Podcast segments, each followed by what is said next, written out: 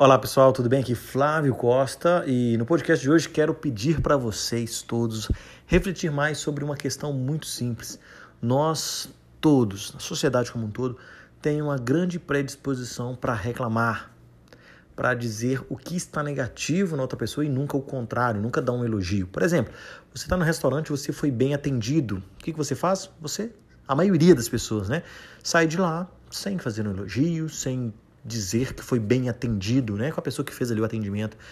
Mas se você foi mal atendido, o que, que você faz? Você reclama. Né? Então a gente tem que começar a mudar isso e ter mais percepção de que devemos elogiar mais as coisas boas que acontecem e reclamar menos, tá? E não reclamar, mas falar, poxa, olha, você me atendeu bem, mas você poderia, tá? Melhorar nisso ou nesse outro ponto. É, a gente tem que mudar muito esse, esse ambiente, tanto dentro das organizações, no dia a dia, no lazer, em família.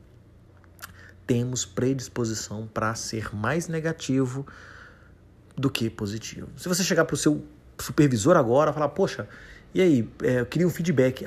No primeiro momento, ele vai falar quais são os pontos que você precisa melhorar de forma: olha, você está ruim nisso, você está ruim naquilo, você está nisso. São pouquíssimos coordenadores, gestores de pessoas que vão dizer: olha, você está indo muito bem dessa forma, mas você pode fazer mais isso, isso, isso para né, para ser um profissional mais completo. Então, vamos lá, pessoal, né? Peço a todos vocês que ouviram, que escutam aí os meus podcasts, para ter essa percepção e buscar elogiar mais e reclamar menos, não só no dia a dia, no trabalho, mas também, né, na vida pessoal, em lazer, em tudo, tá legal?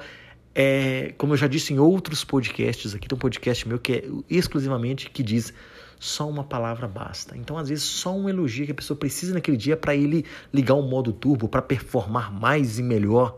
Tá legal? Então vamos elogiar mais as pessoas. Esse, esse é o recado do podcast de hoje. Espero que tenham gostado. Espero vocês no nosso próximo assunto, no nosso próximo podcast. Até mais, pessoal. Tchau, tchau.